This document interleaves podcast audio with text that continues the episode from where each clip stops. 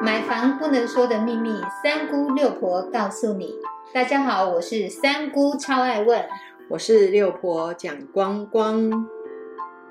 买房一百问第七十三问：为什么验屋要带红点光笔？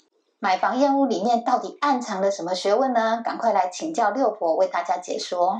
这个问题是六婆的社团里面粉丝提出来的。的社团其实是大概已经是七年前了，那时候还没有验屋公司。六婆在那个时候其实有帮忙社团粉丝做验屋的动作。说事实上，那时候看到建设公司对验屋这件事情，说实在真的是有一点觉得还有非常非常大的一个进步空间。再过来呢，大概在一百零九年开始呢，验屋公司呢就像。雨后春笋般的冒出来，这个时候六婆就慢慢的就不再帮忙呃做燕屋的动作，停下来不再帮呃粉丝们燕屋，也是因为疫情的关系。接下来我们就好好的来说一下为什么要带红点的光笔，那是因为六婆在帮忙燕屋的时候，总是会有一个手。摸不到，眼睛看得到的缺失，我们来举例哦。比如说楼层接缝的部分，一般都是用所谓的轻隔间的所谓的白砖或者灌浆的一个轻式隔间的部分，我们可以知道 R C 的部分跟不同的材质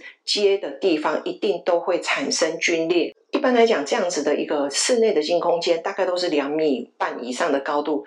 那我们的身高。如果是一百八，已经很高了，所以两米五的高度是不是我们摸不到、摸不到的天花板？那是是不是一个很遥远的地方？这个时候就要把你的红点光笔拿出来，指向那个缺失，然后跟我们现场陪同的验屋人员跟他说这边有问题啊。当然也要在我们的维修单上注记，我们这个缺失的部分呢，事实上就可以透过红点光笔的一个正确的去确认这个位置的地方，让我们。可以去了解这个部分是需要维修的。红点光笔的一个作用大概就是在这里，这样子大家可以了解了吗？一定要把六婆教的燕屋小秘招学起来哦！